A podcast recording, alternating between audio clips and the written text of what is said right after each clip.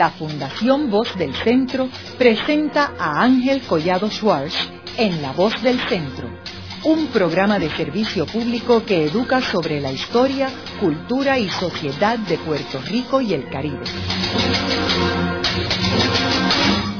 Saludos a todos. El programa de hoy está titulado Los nexos de Luis Muñoz Marín con los Estados Unidos hasta el 1932. Y hoy tenemos como nuestro invitado al licenciado Carlos Mondríguez, quien fue presidente del Colegio de Abogados de Puerto Rico. Carlos, me gustaría comenzar el programa proveyéndole a nuestros radioescuchas unos datos en términos de Luis Muñoz Marín. Como sabemos, él nació en 1898 en San Juan, hijo de Luis Muñoz Rivera. ¿Y cuándo es que él visita a los Estados Unidos por primera vez? ¿En qué etapa de su vida? Ya en su temprana niñez ya está en los Estados Unidos junto a su madre y a su padre que comienza a viajar ¿no? con mucha frecuencia a Puerto Rico, particularmente cuando ya se funda en los primeros años del siglo XX, para 1903, el Partido Unión de Puerto Rico. Ya ahí Muñoz Rivera se queda mucho más tiempo en Puerto Rico, pero va y viene. Pero sin lugar a dudas, el niño, ¿no? José Luis Alberto Muñoz Marín, y su madre se están viviendo en Nueva York. ¿Y por qué estaban viviendo en Nueva York? Bueno, eh, los primeros años, eh, luego del, del, mal llamado cambio de soberanía en 1898, son bastante difíciles para, para Muñoz Rivera, particularmente luego que le, que le queman ¿no? y vandalizan las oficinas del periódico La Democracia, le dañan la imprenta. Muñoz Rivera busca un, un refugio momentáneo para él, pero que luego resulta bastante eh, extenso para su familia en Nueva York. Con la excusa al principio de fundar, ¿verdad?, el, Puerto Rico eh, Herald junto con Mariano Abril, pero sin lugar a duda la familia se queda allá y él participa de una serie de actividades y la cumbre de esas actividades es la fundación del Partido Unión y ya entonces más a tiempo completo en Puerto Rico, salvo cuando logra la elección como comisionado residente eh, en Washington. Y ahí es que Muñoz Marín se va con su padre para Washington. No, no, no, él se va, eh, bueno, ah, para, para Washington sí. Sí. Para Washington, o sea, cuando su padre gana... Eh, pero yo no sé si realmente se traslada para Washington. Yo creo que esta familia vive en Nueva York, luego en un momento determinado, ya casado con Mona Lee, eh, viven por un breve tiempo en New Jersey y luego de Nueva York a Puerto Rico, viven un tiempo en Puerto Rico y regresa Muñoz a Nueva York. Y la década del 20 es una donde Muñoz, a pesar de venir algunos años a Puerto Rico, realmente permanece eh, más tiempo en Nueva York. O sea que podemos asumir que durante esa edad temprana de Luis Muñoz Marín, él dominaba el idioma inglés. Oh, ese era el idioma de Muñoz, era el inglés sin lugar a dudas, Muñoz viene a aprender español en sus viajes y sus estudios en Puerto Rico, pero no lo dominaba como dominaba el inglés. Por escrito y oralmente, el idioma de Muñoz, el idioma que domina es el inglés. ¿Y qué información tenemos en tus investigaciones sobre esas primeras dos décadas de Muñoz Marín en Estados Unidos? Bueno, pues son décadas este, formativas que no tienen, digamos, este, una mucha estructura. Muñoz no termina estudios, toma cursos acá, toma cursos allá, no termina, no, no tiene un grado. Eh, luego a la muerte de su padre, pues se traslada a, Puerto Rico con su madre brevemente, ¿no? Y luego eh, se regresa con su madre en el invierno de 1916. Fíjate que Muñoz Rivera muere en 1916 eh, para el mes de noviembre y Muñoz y el hijo no y Amalia Marín vienen para los actos este fúnebres pero se quedan un tiempo en Puerto Rico pero ya en el invierno de 1916 fíjate cómo Muñoz piensa en su memoria el invierno como en Puerto Rico no hay invierno pero qué es lo que tiene en mente cuál es el referente de Muñoz el referente a los Estados Unidos. Él dice que en, en su memoria que en el invierno de 1916 17 él se traslada nuevamente a Nueva York y en la Universidad de Columbia pues toma unos cursos de composición de drama, ¿no? De dramaturgia, pero ese es el referente de él, Estados Unidos. Realmente de 1916 a 1920, 21, 22, el referente de, Muñoz en términos de lo que ocupa el máximo de sus actividades es un referente literario. La, actividad grande de Muñoz es la literatura, sus amigos eh, son literatos, pero ahí surge un evento bien importante y es cuando conoce a, a Munali y viene también el primer mito eh, de cómo la, la conoció, ¿no? Muñoz dice que estaba fundando con otros amigos una revista literaria que se llamaba Revista de Indias y que leyó unos poemas de Munali publicados en la revista Marcet, que es una revista sumamente prestigiosa de literatura, ¿no? y que la contactó para que le permitiera, para pedirle permiso para traducir esos poemas en la revista. La revista se publicaba en inglés y en español y obtuvo el permiso de ella. Y dice que así, que así fue que la conoció. Yo tengo mis dudas sobre eso. Yo tengo mis dudas porque Muñoz, cuando hace la, narración en sus memorias, dice que Munali trabajaba en la censura, en el censorship, ¿verdad? Lo traduce en censura, cuando la realidad es que Munali trabajaba en el servicio secreto de los Estados Unidos. Y parte del título de ella de correspondencia confidencial, la segunda parte de su título tenía que ver con censura, con censorship, pero realmente es un eufemismo. Lo que se hacía en el servicio secreto en aquel entonces por Muna Lee era abrir correspondencia particularmente de América Latina, para lo cual ella tenía adiestramiento porque dominaba el español, había estudiado español. Eh, de hecho, era profesora en, Oklahoma, ya graduada con bachillerato de literatura inglesa, eh, pero también era profesora de retórica y profesora de latín, lo que se le hace muy sencillo, ¿no? De utilizar los conocimientos del latín para luego estudiar español. Cuando cierran la escuela superior de Oklahoma, donde ella daba clases, pues se queda sin trabajo y se queda sin trabajo porque no había dinero en, Oklahoma, en ese condado, para pagar la escuela y por eso la cierran.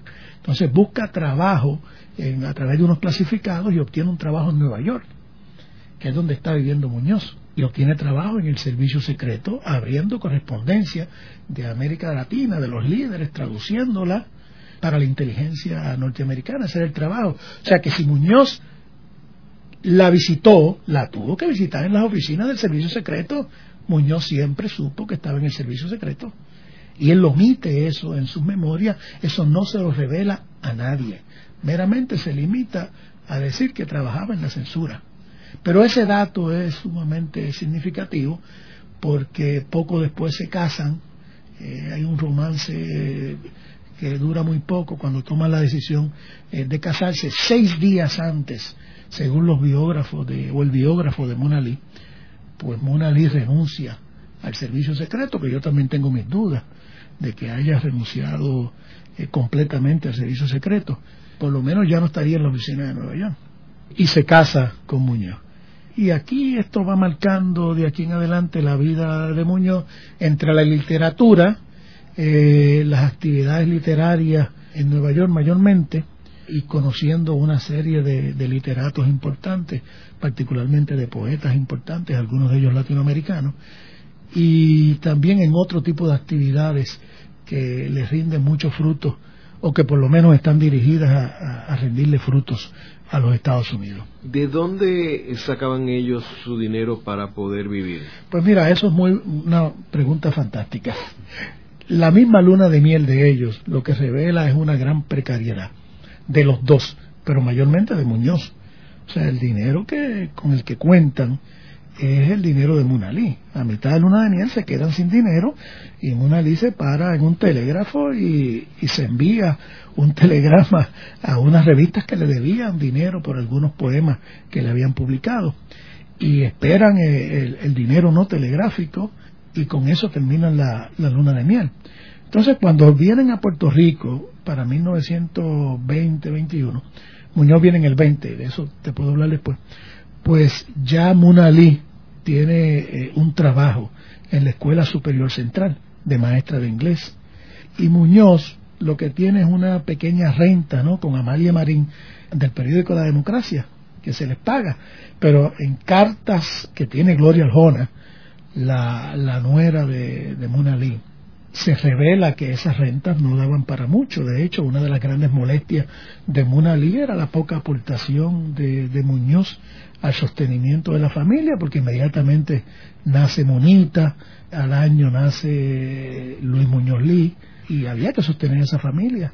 Y básicamente se sostenía del sueldo de, de, de Mona y con lo poco que podía aportar Muñoz, que no era tampoco un literato que publicara y que ganara mucho dinero en eso, entonces trabajaba para alguna revista, para algún periódico aquí y otras gestiones que hace que no sabemos, ¿verdad? No, no hay constancia de que le hayan pagado, pero tiene otras actividades muy interesantes que no son actividades literarias. ¿Y qué relación tenía Luis Muñoz Marín con su padre durante esta primera etapa de su vida? Pues no, no creo que haya mucha relación. Yo creo que, que Luis Muñoz Rivera no fue eh, el padre, ¿no? Que se ocupara mucho de, su único hijo. Hasta donde se sabe, pues solamente tuvo ese hijo, pero no le dedicó eh, el tiempo eh, suficiente por su, por su actividad política y por cierta frialdad. Y tú lo notas en las mismas memorias de Muñoz cuando Muñoz viene a Puerto Rico por la muerte del padre, le dedica apenas un par de párrafos. Dice que recorrió la habitación con su mirada y describe las pocas pertenencias que encontró de su padre, pero tú no ves esa sensibilidad que se refleja en la obra de Muñoz en, eh, literaria, ¿no? En cuanto a otros asuntos, tú no la ves en relación al padre. Es como si pasara la página y encontró un cheque y unos cuellos de camisa y un peine. Y esa es la descripción. No habla del dolor que, que sintió ante la muerte de su padre. Y yo, pues, eh, por la experiencia de vida, pienso que hasta cierto punto, pues había cierto encono eh, en una crianza de un padre ausente que se refleja eh, en Muñoz. ¿Y la relación entre su padre y su madre? Pues no, no debió ser tampoco la, mejor relación. No se habla de eso. Te voy a dar un dato muy revelador. En la primera biografía de Luis Muñoz Rivera, escrita por su cuñado, el segundo apellido era San Julio, ahora no recuerdo el primer apellido, ni se menciona a Amalia Marín, no se menciona para nada a Amalia Marín. O sea, es como si no existiera, como si en esa relación a Muñoz Rivera le pesara. De manera que el refugio de Amalia Marín fue eh, su hijo y el refugio de José Luis Alberto eh, Muñoz Marín fue su madre en esos primeros años. Así es como yo lo veo. Y cuidado que yo he buscado cualquier escrito que me pueda arrojar luz sobre eso y es como si esa relación fuera inexistente. Y posiblemente fuera así, fuera inexistente. Carlos, y volviendo otra vez a cuando él regresa a Puerto Rico en el 1920, ¿qué es lo que lo hace regresar a Puerto Rico? Bueno, pues eso es otro misterio. Muñoz en sus memorias habla de Julio J. Ena y habla de Julio J. Ena como un patriota. Claro, hay que ver cuál es el referente de patriota de Muñoz.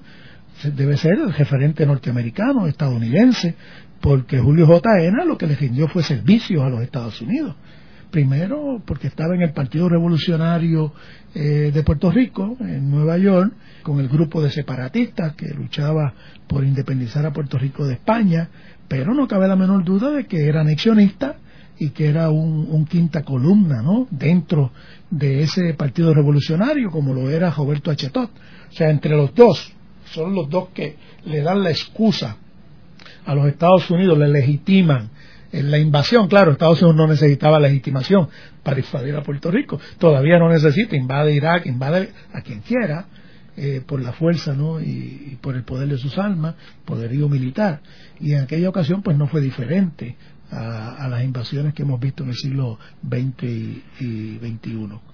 Pero realmente le escriben una carta al secretario de guerra, Julio J. Ena y Roberto Chetón, para que invadan a Puerto Rico. Y los dos son dos anexionistas de marca mayor. solamente hay que ver cómo Julio J. Ena va a las vistas públicas, donde se está discutiendo la ley Foraquel, a decirle que esto es un atropello colonialista. Esta ley militar y este proyecto de ley eh, son atropellos contra, contra Puerto Rico, que lo que tienen que darle la estadidad allí no alza la voz por la independencia. Y Roberto Echetot escribe cuando era director ejecutivo, que antes se llamaba secretario ejecutivo del Colegio de Abogados de Puerto Rico, escribe una tesis a favor de la estabilidad ah, en 1935, 1936, que en su tiempo fue muy famosa. Eran dos anexionistas de marca mayor y eran amigos de Muñoz los dos. Y Muñoz se refiere a Julio J. como el patriota. Hombre, Muñoz tiene que saber que es anexionista. Claro, servicios patrióticos para los Estados Unidos, pero no para Puerto Rico. Tan es así que Betán se sabe que Julio J. Eh, era anexionista, pero dice, bueno, lo que pasa es que lo inmediato es independizarnos de España, luego ya los, los independentistas nos enfrentaremos a los anexionistas. Lo que pasa es que muere él y se queda vivo su colega, el doctor Julio J. Ena, que muere para 1924.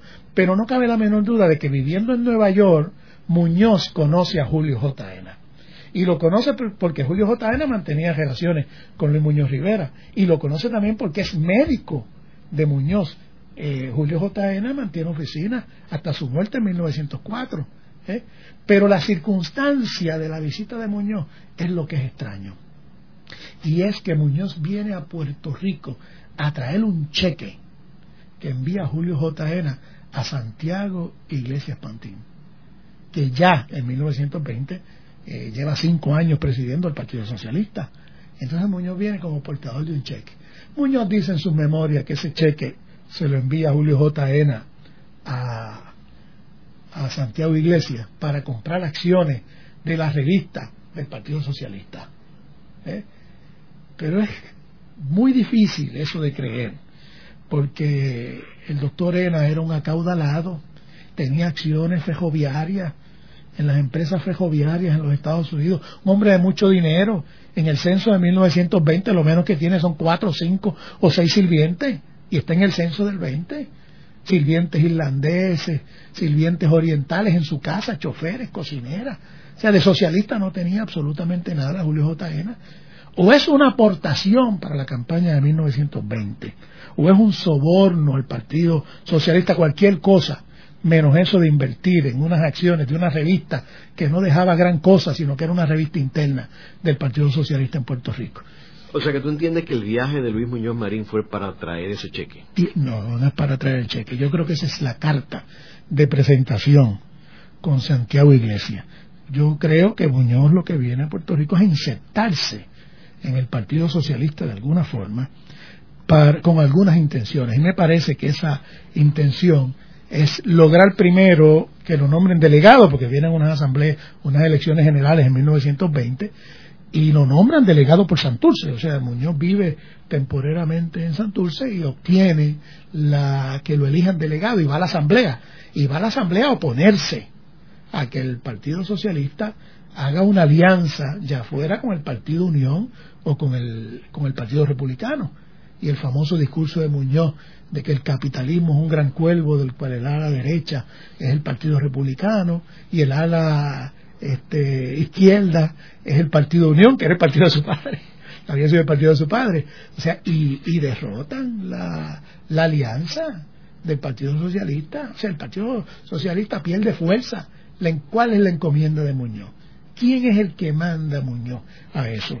¿Quién está detrás de eso? Porque fíjate que terminan las elecciones de 1920 y Muñoz se regresa.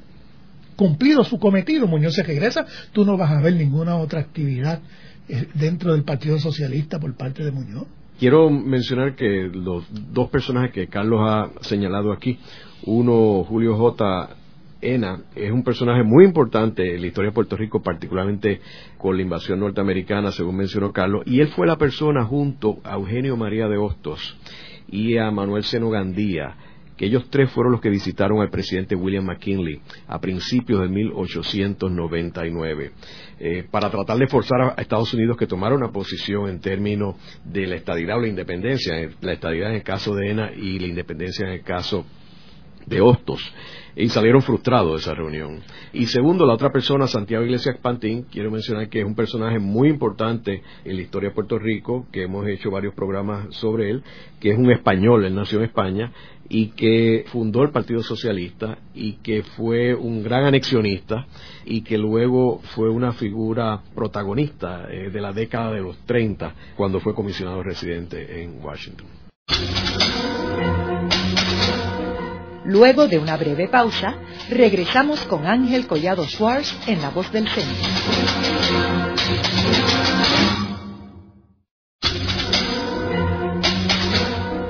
Regresamos con Ángel Collado Schwartz en La Voz del Centro. Continuamos con el programa de hoy titulado Los nexos de Luis Muñoz Marín con los Estados Unidos hasta 1932. Hoy tenemos como nuestro invitado al licenciado Carlos Mondríguez, quien fue presidente del Colegio de Abogados de Puerto Rico. Carlos, en el segmento anterior estábamos hablando de que en el 1920 Muñoz Marín regresa a Puerto Rico y ahí es donde conoce a Santiago Iglesias Pantín, ¿correcto? Es así. Y que luego de las elecciones él regresa a los Estados Unidos. Regresa a los Estados Unidos, básicamente se dedica a su producción y actividades literarias, pero también conoce en, eso, en esos meses siguientes a Ernest Groening Ernest Groening es el director de la revista The Nation. Y en esa revista pues se estaban publicando una serie de, artículos interesantísimos, algunos de ellos publicados por el propio Groening sobre la, la invasión de Estados Unidos a Haití en 1915, la invasión de Estados Unidos a República Dominicana por los Marines en 1916. Fíjate que Muñoz sobre eso no escribe el que escribe es, Ernest Groening. Pero Muñoz eh, conoce a Ernest escribe una serie de artículos que lo menos que destilan es eh, el, independentismo que le atribuyen a Muñoz. No se ve por ningún sitio en esos artículos. Son unos artículos que le encarga uno de ellos particularmente el propio Ernest Groening sobre Puerto Rico. Pero de aquí se inicia esa amistad. Pero lo próximo que vemos ¿Y qué le escribe de Puerto Rico? Bueno, escribe sobre la situación general porque se están escribiendo una serie de artículos de todos los estados y de todos los territorios de Estados Unidos. Y él escribe, eh, más bien son como análisis culturales de la situación económica, situación política, pero tú no ves ese independentismo. De hecho, en las memorias de Muñoz, el, la única mención que Muñoz hace para 1917 que él dice, yo supongo que era independentista, yo supongo, es en una visita que Fernández Vanga eh, lo lleva a ver a, José de Diego, que estaba enfermo. Entonces Muñoz hace ese comentario que él supone, pero añade, pero no era de los que yo, de, de, los que defendía una idea contra otra. En otras palabras, Muñoz puede tener X o Y sentimiento, pero no un sentimiento definido, pero que él dice que él supone. La realidad es otra. La realidad es que los amigos de Muñoz son anexionistas, son norteamericanos. La perspectiva de Muñoz es una perspectiva norteamericana. Ese sentimiento independentista, aparte de, él declamarlo en esa parte de su memoria, tú no lo ves por ningún sitio. O sea que realmente hay que preguntarse por qué Muñoz dice que hay un asomo de independentismo y luego en la década del 30, cuando se llega a Puerto Rico, ya en 1931, para establecerse en Puerto Rico, pues ahí hay un esfuerzo por él hacerse ver independentista, que eso tiene este, una razón de ser que luego pues puedo explicar. Pero en 1900, principio de la década del 20, luego de conocer a Ernest Groening, pues Muñoz se envuelve en una empresa medio misteriosa, digámoslo, y es en una conspiración contra la dictadura de Juan Vicente Gómez en Venezuela. Pero no es que él es una pieza más de esa conspiración, sino que él figura como líder de esa conspiración. Lo que es muy raro, él, se menciona ¿no? En, en, medio de esa conspiración en su memoria, pero es bien raro creer que eso fuera iniciativa de Muñoz, porque Muñoz había renunciado en ese momento a la idea de irse con su gran amigo Nemesio Canales a fundar una revista literaria, que era su pasión, en Argentina. Nemesio Canales era un, socialista con no mucha estructura, ¿verdad? Eh, medio anarquista por el momento, pero de ideas este, progresistas. Y quería fundar una revista en Argentina luego va, no le fue muy bien, pero Muñoz rechaza esa, esa aventura, como él la llama en sus memorias, porque su hija venía de camino, Munita. Entonces, ¿cómo ya cuando la niña ha llegado y cuando viene de camino o ha nacido eh, Luisito, Luis Muñoz Lee, cómo se va a envolver Muñoz en una conspiración contra un presidente latinoamericano? Bueno, tiene que ser porque eso está en los planes de los Estados Unidos y se le da esa encomienda. Y mira en qué consiste la, la conspiración. Consiste en utilizar su amistad con Santiago Iglesias, persuadir a Santiago Iglesias para reunirse y, formar una sindical de trabajadores venezolanos en los Estados Unidos, ¿ah? en Nueva York y en otros estados, para oponerse a la dictadura de Juan Vicente Gómez. Es una dictadura antipática, pero ¿por qué oponerse a esa dictadura? Cuando Estados Unidos tenía su propia dictadura porque habían invadido Haití y Muñoz no se opuso, y tenía su propia dictadura en República Dominicana con sus gobiernos títeres, ¿no? Eh, a la que Muñoz nunca se opuso, y había otra dictadura. ¿Por qué oponerse a esa? Bueno, yo pienso que detrás de esto está que en 1917 se descubre petróleo en Venezuela y de la noche a la mañana Venezuela se convierte en el mayor exportador y productor de petróleo en el mundo en ese momento histórico de que estamos hablando. Y en 1924 llega al poder eh, Juan Vicente Gómez a, a Venezuela y ya tú tienes a un joven que rechazó aquella aventura conspirando contra Juan Vicente Gómez, que lo que hace es utilizar el dinero del petróleo para pagar la deuda pública. Es el primer país que salda la deuda pública con, petróleo. Lo que pasa es que no es una dictadura que pueda controlar a su antojo, ¿verdad? Los Estados Unidos. Pero no para ahí la conspiración. Muñoz Marín utiliza también a Santiago Iglesias para hablar con Samuel Gomper, que es el presidente de, de la American Federation of Labor para persuadirlo de que en la asamblea de la American Federation of Labor le den un voto de censura a la dictadura de Juan Vicente Gómez, pero tampoco para ahí. Está de visita en Nueva York en 1924, eh, y así lo dicen también su, su biografía, Luis Napoleón Morones.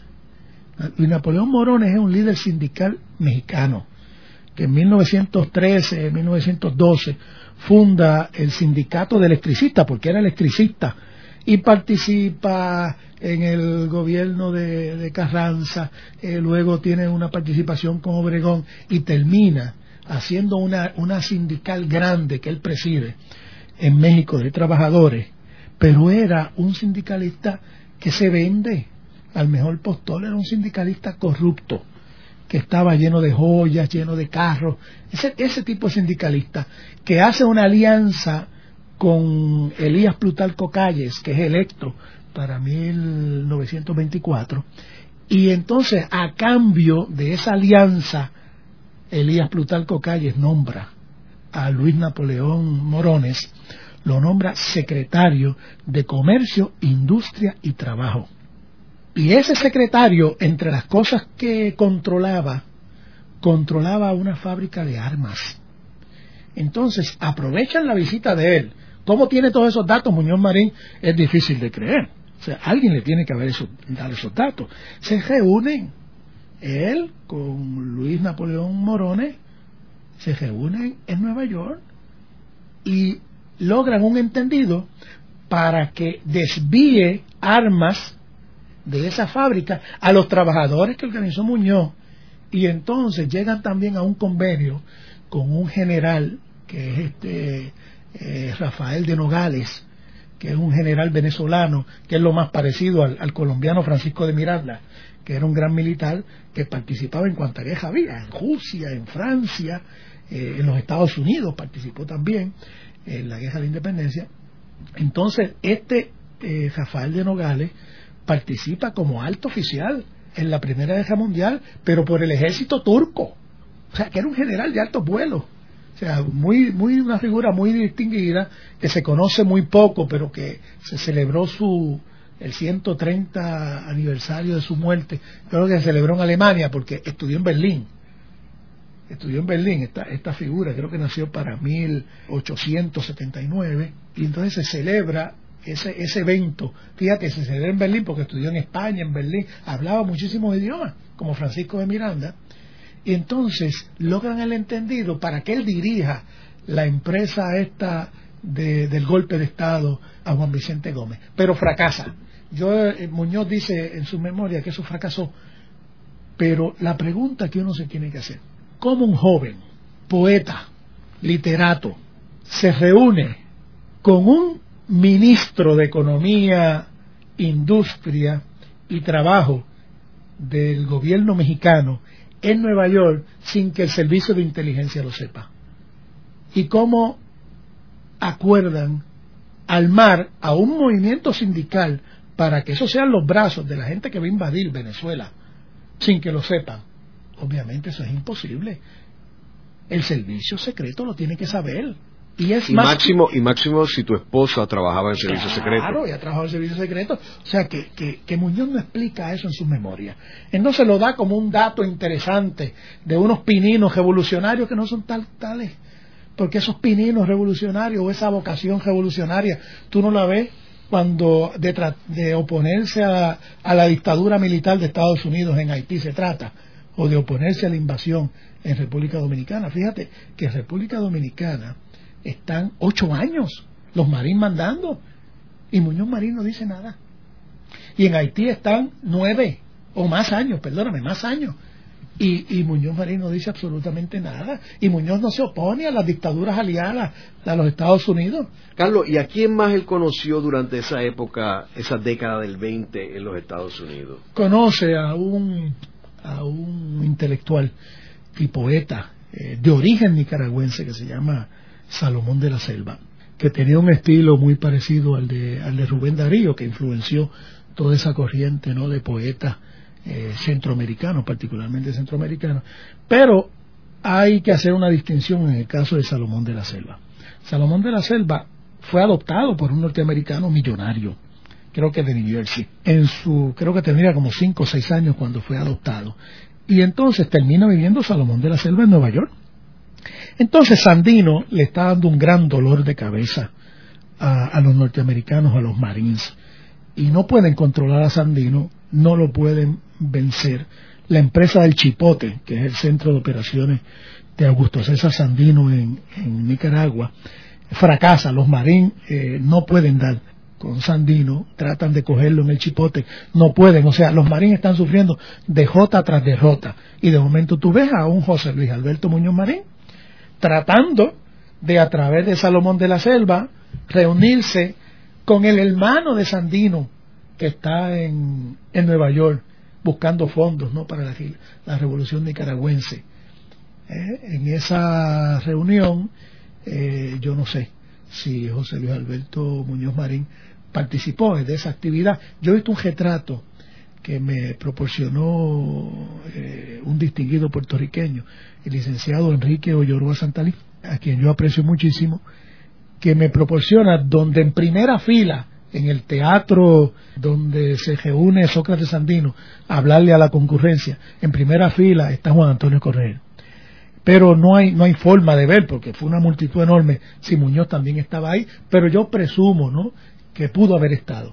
Lo cierto es que él menciona, Muñoz menciona en sus memorias, que intenta reunirse eh, con Sócrates Sandino, pero que Sócrates Sandino no va a la reunión con Muñoz. ¿Para qué se quiere reunir Muñoz con Sócrates Sandino? Estábamos hablando del 26, 1926, 1927. Bueno, pues uno tiene que estudiar qué fue lo que pasó en Nicaragua.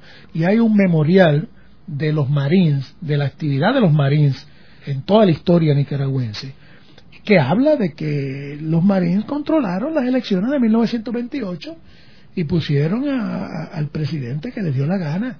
Entonces, lo que se trataba en 1928 era de convencer a Augusto César Sandino o de que participara en la conferencia panamericana, la sexta conferencia panamericana de enero y febrero de 1928, a celebrarse en La Habana. No se sabe con qué propósito, ¿no? Si era emboscarlo o era convencerlo de que participara en las elecciones para luego darle una pela. Porque una vez participes en las elecciones y pierdes, pues ya careces de legitimidad. Pero ni Sócrates Sandino, que era un general del ejército revolucionario nicaragüense, ni Augusto César Sandino cayeron en esa trampa. Entonces Muñoz dice que Sócrates Sandino pues lo que reveló era poca poca convicción, como diciendo, mire, este hombre realmente no tiene un compromiso. Y Muñoz escribe las memorias ya en la década, final de la década del 70, o sea que tiene que haber sabido de que en febrero de 1934 Sócrates Sandino se batió solito en su casa contra toda la Guardia de Somoza. O sea que no era ningún pelele, era un hombre de grandes convicciones. Y a diferencia de Sandino, murió combatiendo, porque a Sandino lo emboscan en, luego de una cena con el presidente de esa casa el 20 de febrero de, de 1934 y le dan muerte. ¿Eh? Lo fusilan. Esa es la realidad, con un tiro en la frente y otro Winship, Winship estaba allí y Riggs. Eh, eh, Francis Riggs estaba eh, en 1934 para febrero. Ya Winship está en Puerto Rico como gobernador. Pero Francis Riggs, Ernest Groening, Harold Ice y toda esta gente son amigos de Muñoz para la principio de la década del 20. Y, y Francis Riggs estaba en inteligencia militar desde 1918 porque Elisha Francis Riggs participa en la Primera Guerra Mundial, terminada la Guerra Mundial, se licencia como militar, pero consigue una asignación como oficial de inteligencia militar. Y participa, entre otras cosas, en la empresa para capturar a Sandino. Y es Francis Riggs el que entrena a la guardia somocista, y es Somoza el que embosca, luego de la famosa cena con eh, la casa de esa casa, embosca cuando sale a Augusto César Sandino y a otros oficiales de su ejército. Carlos, y en esa década del 20, ¿tenemos alguna información si fuera de ese primer viaje del 1920, si Muñoz regresó a Puerto Rico? Sí, regresa. Regresa a Puerto Rico para 1926.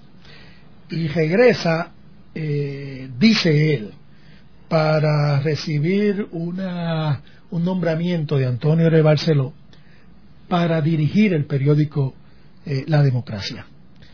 Y ahí es donde conoce a Samuel R. Quiñones, que dicho sea de paso, Samuel R. Quiñones, Vicente el Polanco y Emilio Belaval, que son tres colaboradores de Muñoz Marín durante décadas. Todos fueron medallas de literatura española en la Escuela Superior Central. Samuel R. Quiñones, la medalla de oro de 1921, Vicente Hegel, la medalla de oro de 1922 en literatura, y en 1923 Emilio Belaval. Y la maestra común de los tres en inglés fue Mona Lee. hay que ver quién le presenta a estos jóvenes prometedores eh, de mucho futuro, ¿verdad?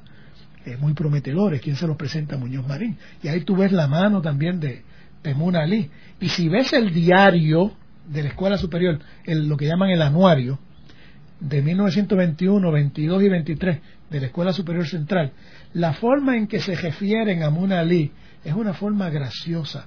Hacen chistes de ella. O sea que Muna Lee le dio confianza a esos jóvenes. ¿Eh? Yo te invito a que, a que busques eso, esos anuarios que son muy interesantes. Antes de terminar este segmento, quiero recalcar algo que mencionó Carlos, que es sobre la intervención militar de los Estados Unidos en República Dominicana, Nicaragua y Haití.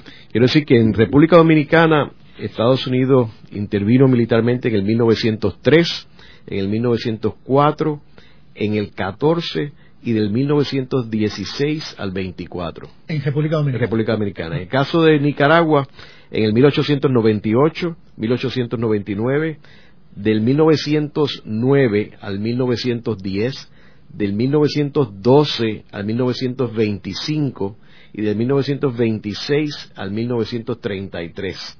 Y en el caso de Haití, intervino militarmente del 1915 al 1934. Así fue. Y Muñoz no dijo mucho sobre eso.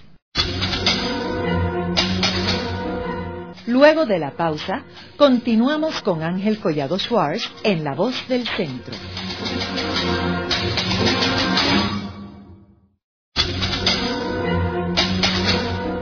Regresamos con Ángel Collado Schwartz en La Voz del Centro. Continuamos con el programa de hoy titulado los nexos de Luis Muñoz Marín con los Estados Unidos hasta 1932. Hoy tenemos como nuestro invitado al licenciado Carlos Mondríguez, quien fue presidente del Colegio de Abogados de Puerto Rico. Carlos, como sabemos, Pedro Albizu Campos pasó unos años en Estados Unidos estudiando en la Universidad de Harvard en Cambridge y Muñoz estaba en Nueva York. ¿Sabemos si en algún momento ellos coincidieron o se conocieron durante la estadía de ellos en Estados Unidos? No, no hay noticias. Sí se sabe que Pedro Albizu Campos conoció a Luis Afefe. De hecho, Pedro Albizu Campos es el que recibe en el muelle de Boston a Luis AFG y ya le tiene eh, el apartamento, las llaves, eh, contratos de calefacción, contratos de teléfono, todo eso. Y sobre eso escribe Luis AFG una reseña muy interesante de cómo conoció a don Pedro y que nunca olvidaría todas las gentilezas que tuvo Pedro Albizu Campos cuando él fue a estudiar en MIT. ¿Y cuándo es que Muñoz conoce a Pedro Albizu Campos? Muñoz lo conoce para 1926-1927. Fíjate que ya eh, Pedro Albizu Campos es una figura eh, conocida. Primero porque eh, Pedro Albizu Campos ingresa en octubre de 1922 al Partido Unión de Puerto Rico. estaba también este Ernesto Ramos Antonini en el Partido Unión y se va, eh, por lo menos Pedro Luis Campos se va del Partido Unión eh, a mediados de 1924, para mayo de 1924, luego de aquella famosa asamblea donde rechazan la independencia para empezar a hablar del proyecto de Estado Libre Asociado, el proyecto de Campbell, y ponerse a, filosofar sobre la soberanía dentro de la soberanía Albizu Campo entiende que eso es una traición al ideal de independencia y empieza a militar en el Partido Nacionalista y al poco tiempo consigue la primera vicepresidencia del Partido Nacionalista de Puerto Rico y ya eh, poco a poco se va haciendo una figura eh, muy conocida. Entonces, te había dicho que Muñoz eh, regresa en 1926 a Puerto Rico y en 1926 para dirigir el periódico La Democracia le hace una entrevista a Pedro Albizu Campos, yo no he leído, tengo que confesar que yo no he leído eh, que se haya publicado esa entrevista, pero por lo menos, y si se publicó, pues no, te confieso que no lo he leído, pero no tengo noticias siquiera de que se haya publicado. Pero lo verdaderamente importante aquí es que Pedro Albizu Campos ha resuelto hacer una gira por América Latina, en los momentos en que América Latina es convulsa, porque los americanos ya han salido de República Dominicana, pero todavía están en Haití. Pero se acaba de dar un autogolpe. Machado, en Cuba, lo que llaman el machadazo. O sea, prácticamente abolió la constitución para quedarse en el poder sin elecciones. Y Machado, pues es un aliado de los Estados Unidos, del presidente Hoover, este, y todo esto lo hace con el beneplácito de, del gobierno de los Estados Unidos. Y, y va Albizu Campo a esa gira a fundar eh, grupos de apoyo, comités de apoyo a la independencia de Puerto Rico, pero vaya a Haití. Y va a, República Dominicana y se reúne con Hernández y Carvajal, que es una figura instrumental en, el pacto este Hughes peinado, este que es el pacto que finalmente le devuelve ¿no? la soberanía a, República Dominicana eh, y va a Cuba también. Y entonces cuando cuando va a Cuba, obviamente parte de los planes de Albizu es oponerse al gobierno de Machado. Entonces, lo entrevista Luis Muñoz Marín, que no dice nada en su memoria de todo esto, pero obviamente tiene que, la entrevista tuvo que girar en términos de los planes de Pedro Albizu Campos, porque eso es lo que tiene en mente Pedro Albizu Campos, es poco antes de salir en esa gira que le toma tres años. O sea, Albizu regresa el 4 de enero de 1930 a Puerto Rico y la entrevista se hace en 1927. ¿Por qué Muñoz quiere entrevistarse con Pedro Albizu Campos si no es para saber cuáles son los planes? Entonces fíjate tú que particularmente la visita a Cuba es de, mucha importancia porque todos los estudiantes están levantando eh, un boicot al gobierno de Machado y el asesor legal que eventualmente nombran todo ese movimiento es a Pedro Albizu Campos. Carlos, y si no se publicó la entrevista, ¿cómo tú sabes de esta entrevista? Bueno, porque Muñoz menciona en su memoria que lo entrevistó. Lo que sucede es que Muñoz no dice el tenor de la entrevista, sino que dice que, que ahí él se dio cuenta de que sus ideas eran ideas eh, ilusas y usa un, vocabulario despectivo sobre la figura del gran patriota. ¿Y Albizu nunca habló de esa entrevista? No, Albizu no habló de esa entrevista, pero Laura Meneses de Albizu, en su libro Pedro Albizu Campo y la independencia de Puerto Rico, publicado en 1961, menciona algo y menciona una visita que le hace luego Muñoz a Albizu Campo en su casa en 1931. Pero quiero decirte algo, mientras Albizu Campo está fuera, Muñoz no se queda en Puerto Rico eh, todo el tiempo. Muñoz también viaja a Cuba. Y viaja a Cuba con motivo de la sexta conferencia panamericana. Y esto es una conferencia que aquí en Puerto Rico se ha estudiado poco, pero entre las cosas que se iba a discutir en esa conferencia era el derecho a la independencia de Puerto Rico. Entonces, Antonio R. Barceló y José Tousoto, que eran los líderes camerales del Senado y la Cámara respectivamente, solicitan participar en esa conferencia y el Departamento de Estado de los Estados Unidos no le permite participar. Y adivina quién representa a Puerto Rico en la conferencia, en la sexta conferencia panamericana. Muna Lee, que no es puertorriqueña, dice que representa a Puerto Rico y escribe una reseña en The Nation que se publica para febrero o marzo de, de 1928, porque la conferencia termina a mediados de, de febrero, pero Muñoz también va. Y Muñoz va como traductor. ¿Traductor de qué? Es difícil de creer que en Cuba, donde hubo la primera imprenta de América, donde tuvieron educadores como Varela, no haya traductores en 1928 del idioma eh, español al inglés. Es muy difícil de creer. Ahora, lo que sí se sabe es que se formó tremendo berenjenal, como decimos nosotros, en las delegaciones. Y, uno de los grandes juristas de América, que era el de Argentina, que representaba su gobierno, le crearon unos problemas extraordinarios a los juristas de Ecuador, a los juristas de otras partes de América que venían a respaldar el caso de Puerto Rico eh, en esa conferencia panamericana, a los chilenos, ¿ah? obviamente le tuvieron que abrir la correspondencia que había y le crearon unos problemas. Y The Nation reseña esos problemas que hubo entre las delegaciones aún del mismo país con varias delegaciones. Hubo unas grandes unos grandes diferendos. Y eso es una labor de inteligencia. Fíjate tú que Machado visita primero a Casablanca antes de esa conferencia. Y es un dato curioso porque había una disposición en la Constitución que total la había abolido, que decía que eh, ningún presidente eh, cubano podía abandonar eh, durante su mandato el suelo cubano. Y parece que lo asesoraron de Casablanca y le dijeron, pues tráete un tiesto con tierra de Cuba y así pues no vas a abandonarla. Y de allá recibieron instrucciones y parte de esas instrucciones es que el que iba a presidir esa conferencia eran los juristas a sueldo de Machado, Bustamante y Fejara. Y esos dos juristas terminan haciendo el código Bustamante, y el Código Bustamante, que es un código de derecho internacional para la región, saca por primera vez a Puerto Rico de la agenda de América Latina, porque Puerto Rico es un asunto interno. Ahora pregúntate qué hacía Muñoz Marín este, como traductor en la sexta conferencia panamericana. ¿Y qué hacía Munali? Claro, Munali luego en esa reseña dice que ella iba como representante del Woman National Party, pero el Woman National Party en 1928 le rendía grandes servicios a la inteligencia norteamericana. No es que no hicieran nada por los derechos de la mujer, es que también fue un brazo utilizado por el Servicio Secreto de los Estados Unidos. O sea que Muna Lee nunca dejó de ser del Servicio Secreto y luego para principios de la década del 40 trabaja en el Departamento de Estado.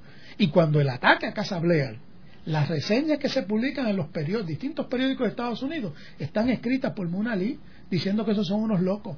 Esa tesis de que son unos locos que desarrolla Muñoz Marín en Puerto Rico contra el nacionalismo, la está desarrollando Muna Lee en los Estados Unidos y ya llevaban como tres años divorciados. Luego de una breve pausa, regresamos con Ángel Collado Schwartz en La Voz del Centro.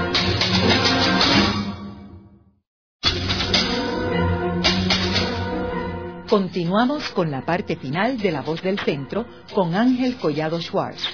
Pueden enviarnos sus comentarios a través de nuestro portal www.vozdelcentro.org.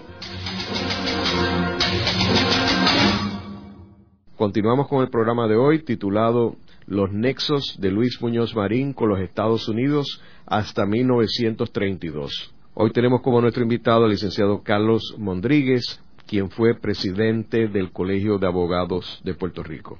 Carlos, tú mencionabas en el segmento anterior que Muñoz regresa a Puerto Rico en el 26, que es cuando tiene la entrevista con Albizu Campo. Bueno, eh, del 26 al 27, no te puedo precisar. Pero... Ahora, en ese periodo que él regresa a Puerto Rico, ¿su mujer y sus hijos dónde están? Yo entiendo que, que está en Puerto Rico, Munalí. Munalí y sus hijos. Sí, Munalí. y entonces... Puerto Rico porque luego trabaja en la Universidad de Puerto Rico eh, bregando prácticamente con literatos de América Latina. O sea, que es algo también medio sospechoso, ¿verdad? Una vez él, se constituye aquí en el 26-27, ¿no regresa a Estados Unidos? No, empieza, no, regresa a Estados Unidos eh, y luego regresa definitivamente a Puerto Rico en el 31. Ahora, de 1928, después de la conferencia panamericana, eh, Albizu sigue fuera. Y es curioso ver cómo todos los gobiernos lo reciben menos el de Elías Plutarco Calle. Tres veces dejan esperando a Luis Campo por la cita eh, con Elías Plutarco Calle. Que fíjate tú que ya te dije de la relación de Muñoz con Luis Napoleón Morones. O sea, el presidente, que no atiende al viso, es el presidente de México. Pero mientras se da ese proceso de la gira de apoyo a la independencia de Puerto Rico, de Albizu Campo, acá en Puerto Rico le están desmantelando al Partido Nacionalista. Mira, el Partido Unión recluta a José Alegría, que es el presidente del Partido Nacionalista, Ángel Manuel Villamil, que es el segundo vicepresidente, a Samuel R. Secretario, toda esa gente ingresa al Partido Unión, particularmente cuando ya se, se convoca ¿no? en la Asamblea al Partido Liberal, se forma el Partido Liberal, y por una moción del Neto Ramos Antonini, no de Muñoz, pues se abraza el ideal de independencia como desideratum del Partido Liberal. ¿Y cuándo es que Muñoz hace la transición del Partido Socialista al Partido Liberal? Es que, el partido, es que Muñoz fue, fue un socialista de ocasión. Entiendo yo que por alguna encomienda que no podemos precisar, pero la actividad de Muñoz Marín en el Partido eh, Socialista fue en 1920. Tú no conoces a Muñoz en ninguna otra, en ningún otro momento histórico de su vida dentro del Partido Socialista. Muñoz sigue viviendo en Estados Unidos, terminan las elecciones de 1920 y regresa a su, a su lugar de residencia. Entonces, una vez él regresa en el 31, ¿cómo él se inserta en el Partido Liberal para ser candidato a senador en el 32? En la, en la asamblea, que llaman la asamblea de defunción del Partido Unión y de creación del Partido Liberal, que es una asamblea que dura dos días, pues allí está Muñoz, creo que como parte del Comité de Resoluciones que no le da un aplauso muy cálido, eh, como se lo dieron a Ernesto Ramos Antonini, o a invitados como Martín Travieso, ¿verdad? Como creo que José Tousoto está en esa asamblea, o, había, un poco antes de morir, no sé, pero reciben a muchos invitados que tienen un, un, aplauso mucho más caluroso que el aplauso tímido que le pueden dar a Muñoz Marín. Muñoz Marín lo mete en un comité de resoluciones, no tiene una participación activa eh, en cuanto a la moción de, de Néstor Ramos Antonini de, del ideal de independencia en la plataforma y ya en ese momento pues ya le han socavado al Partido Nacionalista su liderato, las arcas económicas del Partido Nacionalista están vacías, eh, Albizu Campo para poder cumplir con un mandato de la Asamblea eh, que lo elige presidente 13 y 14 de mayo, porque lo eligen por la madrugada en 1930, de ir a las elecciones del 32, pues tiene que, vender bonos de la República, vende como 100 mil dólares, o por lo menos esa es la tirada de bonos que se hace. No sé si lograron recaudar los 100 mil dólares, pero empieza una serie de correspondencia eh, de puertorriqueños, que no sabemos qué puertorriqueños escribieron, a, a Parker, de las Fuerzas Armadas, al general Parker, de los Estados Unidos para que hablen con el gobernador de Puerto Rico, que es Teodoro Roosevelt hijo, que era muy amigo de Muñoz y muy amigo de Munalí. De hecho, Muñoz visitaba en la fortaleza y Munalí visitaban a, Teodoro Roosevelt, dicho por Teodoro Roosevelt, y hay cartas entre ellos. Pero le escriben a Parker diciendo que, Pedro Albizu Campo está violando la, ley eh, de la moneda, de estar vendiendo los bonos de la República. Entonces, Parker eh, perdón, Teodoro Roosevelt hijo, contesta diciendo, mire, esto, esto no tiene consecuencias, ya habían acontecido las elecciones en noviembre del 32 y estos sacaron un puñadito de votos, no le haga caso a esta, esta gente, pero el caso se refiere al General Advocate, que es el abogado de más alto rango en el servicio militar de los Estados Unidos y adivina quién era el General Advocate, Blanton Winship. Y Blanton Winship quiere investigar a Pedro Luis quiere procesar a Pedro Luis. Pero el nuevo presidente de los Estados Unidos, electo en noviembre del 32, Franklin Delano Roosevelt, no apoya eso. De manera que nunca se procesa a Pedro Albizu Campo. Pero Campo, después de las elecciones, opta por el retraimiento. Muñoz Marín sale electo eh, senador por acumulación y luego cuando toma posesión en enero de 1933 apenas está en el Senado de Puerto Rico y se pasa viajando y una de las cosas que hace es sacar a Gore que es el gobernador nombrado por Roosevelt eh, para gobernar Puerto Rico, y empieza una campaña de desprestigio a Gore como antes no se ha visto en Puerto Rico. Entonces, ¿por qué esa campaña de desprestigio? Bueno, porque Gore era simpatizante de la anexión, de que Puerto Rico fuera Estado de los Estados Unidos, y eso no está en la agenda. Y en ese ir y venir de Muñoz, alguien le tiene que haber dado la instrucción en Casablanca de que hay que sacar a gol y empieza la campaña de desprestigio. Aquí nadie le había dicho un gobernador norteamericano embustero, embaucador, y esas son las frases que utiliza, los epítetos que utiliza Muñoz Marín. Entonces sacan a gol y adivina quién trae. Al que quería procesar a Pedro Albizu Campo, que es Blanton Winchip. ¿eh? Entonces, cuando Gore, que es lo que quería era la estabilidad, y, se manifestaba a favor de dos o tres proyectos como el Bill Costigan Jones, ¿ah? que eso pues tiene relevancia de medios económicos, pero no tiene la relevancia que tiene la masacre de, de Río Piedra, ni el asesinato del profesor Clemente Pereda, ni tiene la misma relevancia la masacre de Ponce, ni el asesinato de Anton Giorgi. Todas esas cosas, el líder de todo eso fue Blanton Winchip, y Muñoz Marín no dice ni esta boca es mía. Ah, pero matan a Rix, y Muñoz llora la muerte de su amigo. ¿Y dónde conoció a Francis Rix? de inteligencia militar. ¿Dónde? Esa es la, gran incógnita. Entonces tú tienes por un lado a un eh, Muñoz Marín que dice que es independentista, particularmente cuando en la Asamblea de 1931 pues adoptan la independencia del Partido Liberal, pues obviamente eso es lo que está in, como dirían los jóvenes en Puerto Rico. ¿Ah? Entonces Muñoz se monta en esa cresta, porque puede tener la agenda, la encomienda que sea, pero también tiene ambiciones y poco a poco se va haciendo de una base de poder y esa base de poder es la juventud independentista que dentro del partido liberal luego da paso a Acción Social Independentista y, luego da paso al Partido Popular.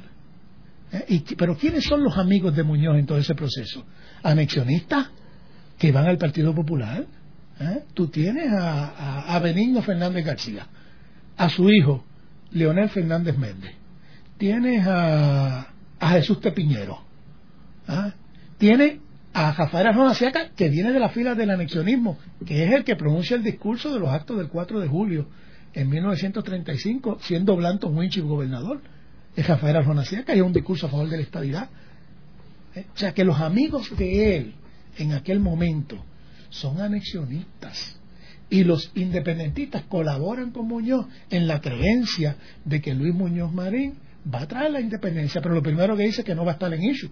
En el programa de hoy hemos discutido la figura de Luis Muñoz Marín en los Estados Unidos durante sus primeras décadas. Como ha señalado nuestro invitado, hay muchos aspectos de investigar de esta época de Luis Muñoz Marín en los Estados Unidos y este programa debe servir como un aperitivo para que futuros investigadores continúen la búsqueda de documentos que nos pueda arrojar más luz sobre los eventos que ocurrieron en la vida de Luis Muñoz Marín durante estos primeros años de su vida. Gracias, Carlos.